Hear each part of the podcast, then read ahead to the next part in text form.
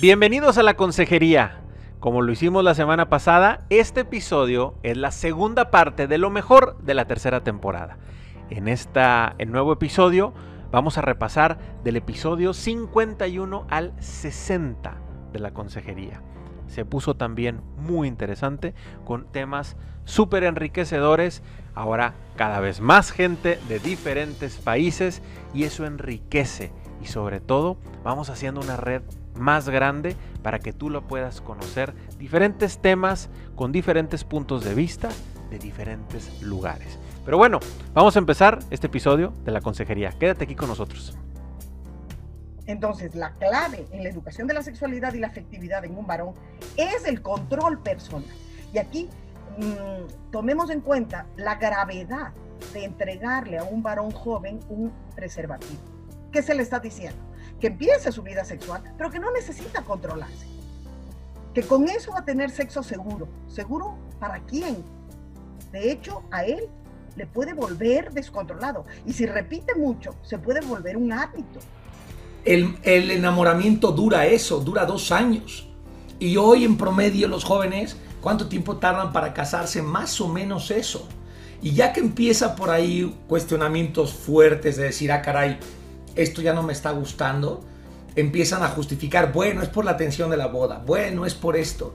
Y creo que es clave este tema para que los jóvenes que nos están escuchando puedan dialogar, preguntarse si ya se les pasó el enamoramiento, para que puedan tomar la decisión efectivamente. Hablabas de la personalidad, la personalidad es el desenlace, o sea, es el, el completo del el temperamento que desarrolla su carácter y que construye una personalidad donde entra también su psique, su psicología, ¿no? Todo. Entonces, eh, para ir llevando una personalidad equilibrada hace falta tener un conocimiento del temperamento, un buen desarrollo del carácter, una buena, eh, sana y equilibrada psicología, sin rarezas, sin obsesiones, ¿no? Sin miedos que se transmiten de padres a hijos y después, y así formar una, el resumen, ¿no? ¿Qué personalidad tan bonita tiene esta persona, tan agradable, tan equilibrada, tan cordial, tan, ¿no? Vamos viendo diciendo eso.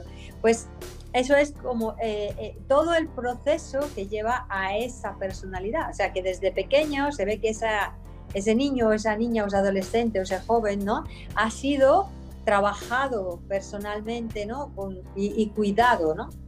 Eh, para poder desarrollar una personalidad así, ¿no? equilibrada, positiva, generosa, eh, sencilla, pero no tiene necesidad de ser ni extrovertido ni introvertido, ¿no? El, el, el procedimiento o el tratamiento fue primero biopsia, ¿no? Desde ya que después los estudios, después de los estudios, una, la, la cirugía, de, me, quedé, me, me quitaron cerca de como de kilos y fracción de pierna. Este, entonces, o sea, músculo y todo. Los músculos los cambiaron de. O sea, fue un. El, el médico hizo un trabajo extraordinario. O sea, todos, todos los demás médicos me lo han dicho. Este, en el que. ¿Había pues, riesgo de que perdieras tu pierna, perdieras sí. movilidad, perdieras.? Sí, de, de hecho tú, tú firmas el, el, un, un, waiver, por así decirlo, este, un, una forma en la que dices, ¿sabes qué? Pues en la, operación puedes perder la pierna. Eh, cuando, uno, cuando uno pide perdón, es, es, bonito habituarse a pedir perdón, ¿no? Cuando uno pide perdón, está ejercitando la humildad. ¿no? Porque yo conozco mucha gente, y, a veces me pasa a mí también, que digo, ¿por qué voy a tener que pedir perdón? Si yo no me he equivocado, yo no me he equivocado. O yo a veces por, por, también por un poco de soberbia, ¿no? No pido perdón porque se va a ver mal, ¿no? Yo a mi hijo, ¿por qué le voy a pedir perdón? Si él es menor que yo, ¿no? Este, depende económicamente de mí, que me pida perdón él, ¿no? No puede ser, no puede ser. El, el, el, ejercicio de perdón, el pedir perdón por haberse equivocado, supone que yo me reconozco imperfecto, por lo tanto, eso me hace a mí más humilde. El pedir perdón te abre puertas, educa, enseña, tiene un poder enorme de restitución de la paz en la familia. Y el perdonar es como dar el, es como acoger a la persona que extiende los brazos para darle un abrazo. O sea, no hay abrazo posible si hay don, pero no hay acogida, ¿no? O sea, si yo, y no hay cosa más triste que el que alguien te pide perdón, alguien que te, te abra los brazos para que tú también se los devuelvas y tú lo rechaces, ¿no? Le das la espalda, ¿no? Eso no cura nada. Y eso, esa es la clave. Y el tema del perdón es la clave en el. Así es, eso es la reacción más común este, cuando, unas, cuando una pareja tiene una pérdida, es lo que menos esperaban. Hay como, como un chip que ellos piensan es que todo va a ser normal, porque una, por un lado no se habla al respecto y por otro lado piensan que todos los embarazos son normales, que todo es, ¿me entiendes? Un ciclo normal de la vida humana y va a suceder sin problemas, porque todo lo que viene a ser este como problemas o situaciones en la etapa gestacional son cosas que se mantienen muy en privado y no se habla mucho al respecto. Por eso cuando eso le sucede a una pareja normalmente los agarra por sorpresa y, hay mucho cuestionamiento de que somos los únicos que estamos viviendo esto o por qué nadie habla de esto. El hombre es el mismo en, en todo lugar, cambiante por las circunstancias, pero los problemas que aquejan son los mismos. ¿eh? Eh, los adolescentes pasan por las mismas circunstancias que hemos pasado. Lo que cambia es el ambiente. ¿no? El ambiente donde nos desenvolvemos es, es distinto un poco según la naturaleza donde estemos. ¿no? Por eso es que dice que nuestros hijos son nuestros y del ambiente. Entonces, con lo cual, eh, sí tenemos que educar el ambiente. favorecer un ambiente más saludable para los, para los hijos desde pequeños y, ese ambiente está en la familia, fundamentalmente. Creo que si no se trabaja con la familia, eh, difícilmente se puede lograr una educación sólida en un país. Yo creo que alrededor de la adopción hay muchos mitos y hay realidades también las cuales tienen que ascender, atenderse. Yo creo que el primer mito que existe y se repite una y otra vez es que el proceso de adopción es muy complicado. Es casi imposible adoptar en este país y que hay todas las trabas del mundo. Y voy a empezar por la parte jurídica. La parte jurídica es el proceso más sencillo de los que existe en derecho de familia. Se podría decir que es una jurisdicción voluntaria donde no hay ninguna parte que se opone si hay una parte donde el Ministerio Público se le da vista para que éste opine, pero al final del día la adopción es un proceso judicial donde el juez determina que es idóneo para ese menor, cuidando siempre el interés superior del menor, que se integre una familia en calidad de hijo de familia con todos los privilegios y para todos los efectos como si fuera un hijo biológico. La premisa principal es que un niño es un niño y un hijo es un hijo y no debe de tener ninguna etiqueta. Y es importante que nosotros, en primer lugar, aceptemos que los conflictos van a suceder, ¿no? Si es que no están sucediendo ya. Y que eh, requieren, por nuestra parte, una ah, mirada sincera, ¿no? Para aceptar, oye, aquí en esto tenemos un pequeño problema o tenemos un gran problema, ¿no? y, bueno, empezar como lo haríamos en una empresa, por ejemplo, ¿no? Todos eh, de repente trabajamos en una empresa o tenemos emprendimientos propios y apenas surge un pequeño problema, tenemos que trazar un plan de acción, un plan de mejora. Pues en la vida matrimonial no es lineal, ojalá lo fuera, ¿no? Eh, todos nos casamos o, o digamos, em, empezamos esta vida conyugal con muchísima ilusión, pero no es plana, como no es la vida, ¿no? Definitivamente hay momentos críticos, momentos de muchísimas alegrías, pero también momentos difíciles. Arrancamos esta segunda mitad de la tercera temporada con el episodio 51. En esta ocasión nos acompañó María Judith Turriaga. Ella nos habló del rol importante que tiene el padre varón en la educación afectivo-sexual de los hijos. Fue una conversación muy interesante que nos llenó de ejemplos que vale mucho la pena que la veas por completo. Pero para animarte, aquí te va esta pequeña sección. Entonces, obviamente, quien le tiene que enseñar lo que es un hombre a otro hombre es un hombre, es su papá. Entonces, le enseña con una simple palabra. Es que es tan simple y por eso les digo que los papás tienen instinto, porque ellos saben qué es para un hombre no ser hombre, ser un cobarde. Entonces, papá le dice, mira, un hombre, un niño, empecemos cuando es chiquito. De la escuela me llamaron y me dijeron que cinco de ustedes habían atacado a uno. Eso se llama cobardía. Bullying es demasiado gringa la palabra y no, nadie la entiende. Cobardía lo entiende todo niño. O sea que cinco grandes contra un chiquito es ser cobardes. O sea que atacar por la espalda es ser cobardes. O sea que tener relaciones sexuales con una niña borracha es cobardía. Así es. En el episodio 53 hablamos de un super tema que nos interesa mucho abordarlo aquí en Familia 360, que era el noviazgo. E invitamos a Pepe Belío. Él nos habló de esta etapa, tiene mucha experiencia y nos, dio, nos compartió unos ejemplos muy prácticos e información muy útil para el noviazgo. Visto no solamente para los que viven en el noviazgo, sino también para los papás, que somos los que estamos preparando a nuestros hijos para esa independencia en la que van a llegar en algún momento de su vida. Quédate a escuchar este pequeño fragmento de esa plática que tuvimos con él. Es que hablemos de las heridas en el noviazgo. ¿Por qué? Porque esas heridas son las que nos van a acompañar durante toda la vida. Entonces, a lo mejor no le tengo que contar a detalle a mi novia, a mi novio, el, el, este, toda, todo lo que me pasó, pero sí que me pueda conocer por qué reacciono así ante una injusticia. Porque yo puedo ser el impulsivo que maneja rápido y que la pone en riesgo a ella. O puede ser el que dices, no, no estoy borracho y la estás poniendo en riesgo, ella o tú, ¿eh? hombre.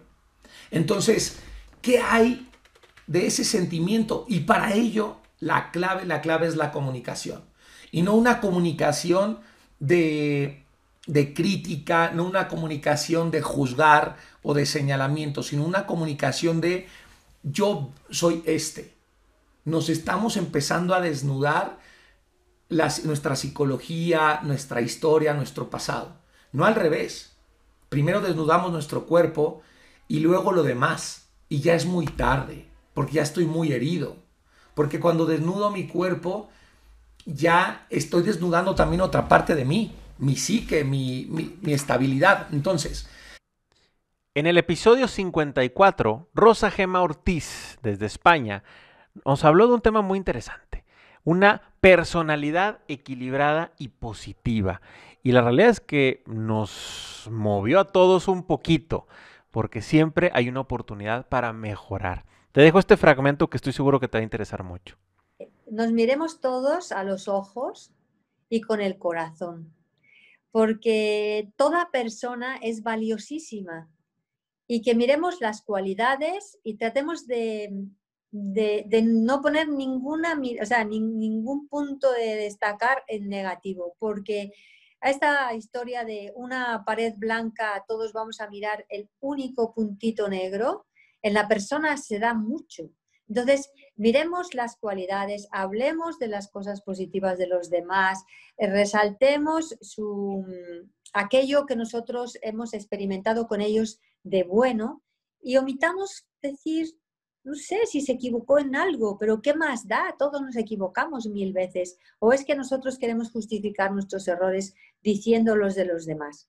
Entonces, mirar lo positivo, hablar de lo positivo y ensalzar a las personas con su grandeza, porque somos muy grandes todos, ¿no? Y no tenemos por qué, no nos hacen sombra, cada uno somos como somos y el que más alaba, más grande es. En el episodio 55 tuvimos el honor de recibir a Alejandro Abril. Y más que darnos una plática o compartirnos eh, a lo mejor sus conocimientos, él fue una plática más que nada del tema vivencial, fue un testimonio de cómo superar las crisis.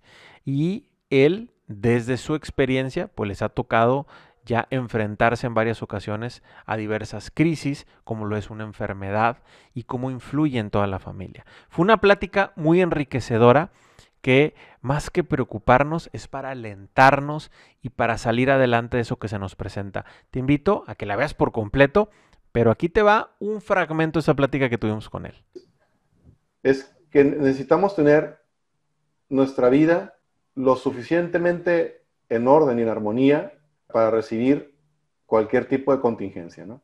Y concentrarse en, en, lo, en, las, en, las, cosas más importantes, yo creo que, que es casi, casi que sinónimo concentrarte con tu familia. Es, es, es, ¿qué hay más importante que eso? Casi todo lo hacemos por la familia, ¿no? Entonces, pues, pues si eso es lo más importante, pues ocúpate de eso, ¿no? Ocúpate de eso. Y, y seguramente si estás haciendo las cosas bien, estás siendo fiel con tu esposa, ¿no? Si estás atendiendo a tus hijos, no sé si los estás, eh, por ejemplo, ahorita, en este momento, eh, nos estamos tratando de adelantar a que, nuestro, a que, a que nuestros hijos ya van a ser preadolescentes en, en tres patadas, ¿no? ¿No? Pues, ¿qué estamos haciendo al respecto? Pues ya buscamos un taller, porque ahorita que están empezando los desplantitos, pues hay que buscar qué hacer. O sea, ¿qué es lo que, qué, qué, qué cómo nos preparamos para que nuestra familia esté bien en dos años, ¿no? o en tres, o, en, o, o, el siguiente año. O sea, eh, eh, porque viene, porque viene y viene con todo. Y si no estamos haciendo nada, nos va a agarrar así como... Ustedes saben cómo.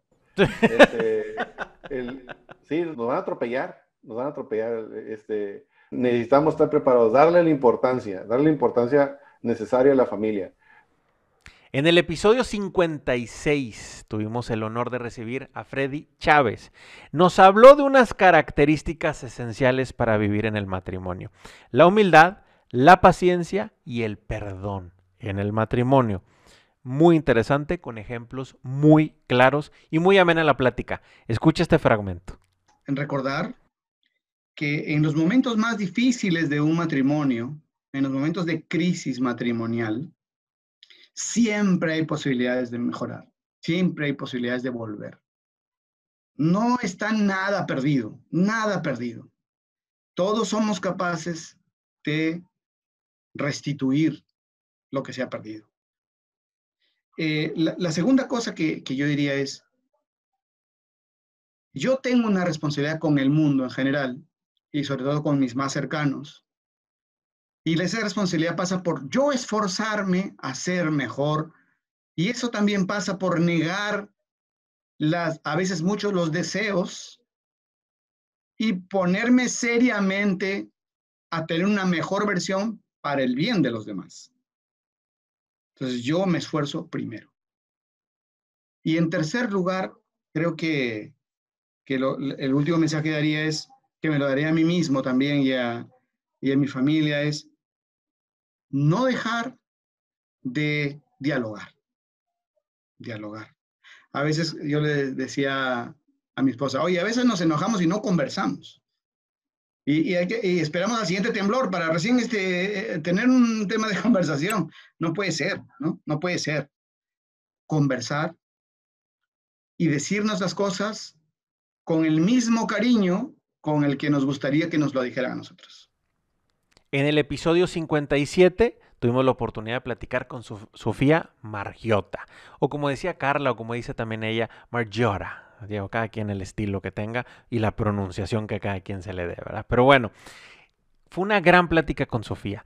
Nos platicó un poquito de su experiencia en el tema de cuando perdemos o podemos llegar a perder un hijo que está en gestación. No es una situación muy hablada, pero es una situación que pasa y es más frecuente lo que tú y yo pudiéramos llegar a pensar. Fue una plática muy enriquecedora para saber también cómo acompañar a ese familiar o ese amigo que a lo mejor lo tuvo que padecer. Te invito a que veas el episodio por completo, este y el de todos. Pero aquí tengo un fragmento de esa plática que tuvimos con ella. Simplemente que si, si alguien ha pasado por esta pérdida, que, que no es el fin del mundo, que no es el fin del mundo, que hay esperanza, que siempre hay alguien que está abierto a escucharte, que está abierto a hablar de esto, que, que no hay que verlo como algo tabú, que siento yo que es, que es tiempo y que es hora que, que entendamos un poquito más del sufrimiento y de las cosas que pasan las mujeres y que podamos ser un apoyo para ellas este, entre mujeres. Y yo creo que eso es importantísimo, eliminar el tabú, hablar al respecto para poder sanar. En el episodio 58 nos hizo el honor de acompañarnos Aníbal Mera y hablamos de un tema muy interesante también, que es la adolescencia y la libertad. No solamente es para los jóvenes este tema, es para los adultos que estamos, a lo mejor si tú estás viviendo con un hijo adolescente y que a lo mejor sientes que no ves la salida, bueno, estoy seguro que este podcast te va a ser de mucha ayuda. Te invito a que escuches este fragmento. El, amor, es, el amor es eh, sufrir, el amor es dolor también, ¿eh? Amar duele. y si duele es buena señal, decía Teresa Calcuta. Si duele, eh, amar hasta que duela y si duele es buena señal. Eh, seguramente, seguramente, nuestros hijos se van a equivocar. Nosotros como papás ya quisiéramos que nuestros hijos hagan lo que nosotros queremos que hagan porque claro, ya lo hemos vivido, ya sabemos por dónde tiene que encaminarse y claro, nosotros estaríamos, si lo hacen lo que nosotros queremos, estamos como tranquilos, pero él no ha aprendido. Él no ha aprendido a equivocarse, él no ha aprendido lo que es un error, lo que duele una caída. Hijo, ponte a estudiar, es que si no te vas a sacar cero y estamos ahí con el hijo estudiando, haciendo... Mm, la mamá atrás, atrás, atrás, atrás del niño que estudie, que haga la tarea, que haga la plana, porque si no te ponen cero y parece que el cero es para la mamá o para el papá, para el que trabaja, ¿no? O sea, chicos, eh, a veces las mamás entre dicen, ah, este, vamos, este, Carla, vamos a tomarnos un cafecito y Carla dijo, tengo examen mañana. ¿Qué estudias? No, mi hijo. tengo examen mañana. Eh, eso pasa aquí. Y entonces, a los hijos hay que crearles independencia. Mira, va a doler porque en algunos momentos se van a equivocar. En el episodio 59 nos hizo el honor de acompañarnos Oscar Cerrato, desde Sonora, y hablamos de los mitos y las realidades de la adopción, desde un punto de vista de alguien, de un activista eh, que ve por temas de la familia, pero también como alguien que vivió el tema de la adopción también. Con sus propios hijos. Fue un tema muy interesante, una perspectiva también eh, que nos va a abrir mucho los ojos para todas esas personas que están interesadas en este, en este tema y a los, a los demás nos va a permitir tener una perspectiva diferente en la situación que se vive en la adopción. Te invito a que escuches este fragmento. Aunque la mayoría de, de los albergues son maravillosos, siempre tiene una desventaja sobre el niño que crece en una familia. No queremos niños institucionalizados de esos 30 mil niños que hay en albergues en México, no llegan ni a mil o mil doscientos niños que ya están listos y susceptibles para dar en adopción en todo el país. Lo que quiere decir de que ese mito de que hay muchos niños en albergue o en espera de adopción es falso. La otra parte que hay un mito es de que hay muchos niños en la calle y esos niños eh, pues deberían darlos en adopción. Y no hay que confundir el niño institucionalizado con el niño en situación de calle. El niño en situación de calle tiene una familia eh, en todos los casos y por alguna razón decide vivir en la calle o por alguna razón alguien lo manda a la calle a buscar dinero y tenemos que decirlo, también hay familias que su modus vivendi es andar en la calle con todos sus hijos. Esos niños no son susceptibles de adopción bajo ninguna perspectiva porque uno, tienen que ejercer la patria potestad, dos, tienen una situación la cual debe de atenderse de una forma muy importante, pero no podemos meter a esos niños en situación de calle en una estadística de niños susceptibles de adopción ¿Por qué? Porque tienen una familia con la cual todavía conviven. Y para el cierre de la tercera temporada nos acompañó Susana Díaz y nos habló de ese tema que traemos todos los matrimonios, el manejo de los conflictos. Y la verdad es que nos dio unos tips muy interesantes. Te invito a que los escuches en este fragmento. Primero que los conflictos en las parejas pueden surgir por muchos factores, ¿no? Y yo creo que es importante eh, tener una mirada amplia para ver, decíamos hace un rato, este conflicto, ¿no? Eh, mm, ¿Tengo yo que ver? ¿Hay algo en mí que está causando este conflicto? Lo primero que nos sale es que siempre la culpa es del otro, obviamente, no siempre le culpamos al otro, pero ya ha pasado eso. La culpa es que ella es así, así, así, así, muy bien. ¿Y, y yo? ¿Qué puedo hacer yo frente a eso? ¿Okay? ¿Puedo solucionarlo de alguna manera? ¿Puedo paliarlo? ¿Puedo aliviarlo? Voy a poner lo que esté de mi parte, ¿ok? Eso es por un lado. Por otro lado, hay unos pocos conflictos, unos que tienen que ver a veces con, no sé, enfermedades psicológicas, ¿no? Que podrían no tener una solución tan fácil, que tienen que pasar por una ayuda más especializada, ¿no? Pero creo que lo importante es no perder esa capacidad de mirarse uno mismo. En el momento que tú mires uno mismo, te mires a ti mismo y digas, oye, lo que pasa es que este problema está exigiendo de mí más paciencia. Cuando la conocí o cuando lo conocí, él ya era un poco testarudo, ¿no? Testaruda. Entonces, más paciencia. Bueno, ella es motivo para que yo sea la paciencia personificada, ¿no? Y eso a la larga te hace mejor persona y para quienes creemos en una vida después de esta, ¿no? sabemos que todo eso suma como virtudes y, digamos regalos que vamos a presentar el día que Dios nos llame, ¿no? Pero más allá de, de la vida de, eterna, pues pensamos en qué tengo que, que poner yo. Son muy pocos los matrimonios, yo te diría escasísimos, que realmente no se pueden salvar si hay otro, otra naturaleza de problemas que a lo mejor merece el abordaje con ciertos especialistas, pero no es la mayoría. La mayoría de, los problemas donde yo he visto eh, últimamente separaciones a veces a los tres meses de casados, no llegan al año de casados, ¿no? Y es porque no hemos aprendido verdaderamente a amar. Y por lo tanto, eh, no vamos a encontrar la persona perfecta que desde el primer día calza con nosotros. El amor se construye.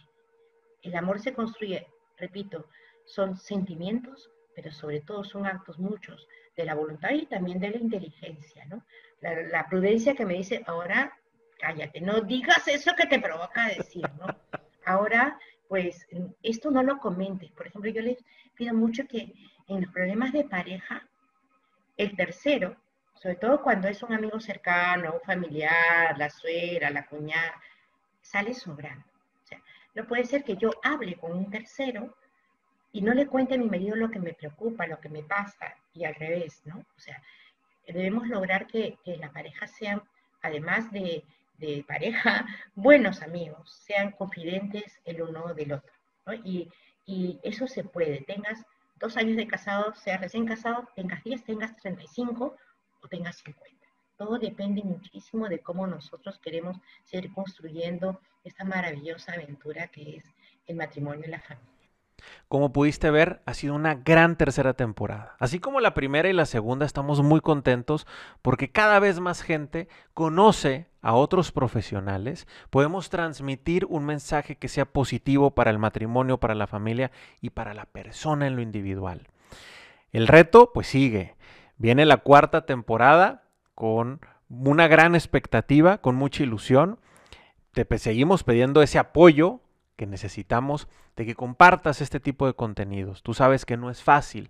Siempre hay un tema que le da vuelta a alguna familia y alguien compartió ese contenido en el momento exacto y le es de gran ayuda. Así nos han llegado muchos testimonios de gente que escuchó a tiempo un tema ya sea en la consejería o en algún otro podcast que producimos o en alguno de los contenidos que tenemos en Familia 360. Nos da mucho gusto que esto sea útil para ti y puede ser muy útil también para más amigos y familiares. Por eso, siempre la invitación va a ser que lo compartas y que te suscribas a nuestro canal de YouTube, que este, nos da mucho gusto que se siga sumando cada vez más gente. Vienen grandes retos en esta consejería. Vienen grandes invitados también. Seguramente vamos a invitar de vuelta a los que ya teníamos anteriormente, que ya nos han acompañado, porque únicamente tocamos una, es una pasadita muy sencilla los temas que ellos nos comparten. A lo mejor le vamos a buscar dar otro enfoque para profundizar un poquito más y obviamente aterrizar esas dudas que ustedes nos mandan, porque sí leemos todas las preguntas que nos mandan a través del correo electrónico y nos encantaría darle respuesta pues poco a poco en estos próximos episodios. Nosotros les agradecemos que nos estén acompañando aquí en la consejería que transmitimos semanalmente o que lo publicamos en todas nuestras redes semanalmente. Estamos comprometidos con traerles más y mejores contenidos aún que sean muy útiles para ustedes. Creemos que la sociedad puede cambiar si trabajamos con el matrimonio y la familia. Por eso es todo este esfuerzo en Familia 360. Si tú quieres sugerir algún especialista con el que quieras que platiquemos, por favor hazlo saber a través de nuestro correo electrónico hola arroba familia360.com, que es nuestro nuevo correo electrónico en el cual con todo gusto te vamos a atender. Fue un gran gusto estar en esta tercera temporada. Arrancamos la cuarta con mucho ánimo. Ya tienen que estar listos porque la próxima semana tenemos una gran invitada y arrancamos con un excelente tema muy ad hoc a los tiempos que estamos viviendo. Pero no voy a estar de spoiler, no se los voy a contar. Nos vemos la próxima semana y ya sabrán el tema, el gran tema con el que vamos a empezar. Por lo pronto, gracias y vamos a echarle muchas ganas, como decimos acá en el norte de México, para que esto siga saliendo adelante en Familia 360. Síguenos en todas nuestras redes sociales. Nos vemos pronto.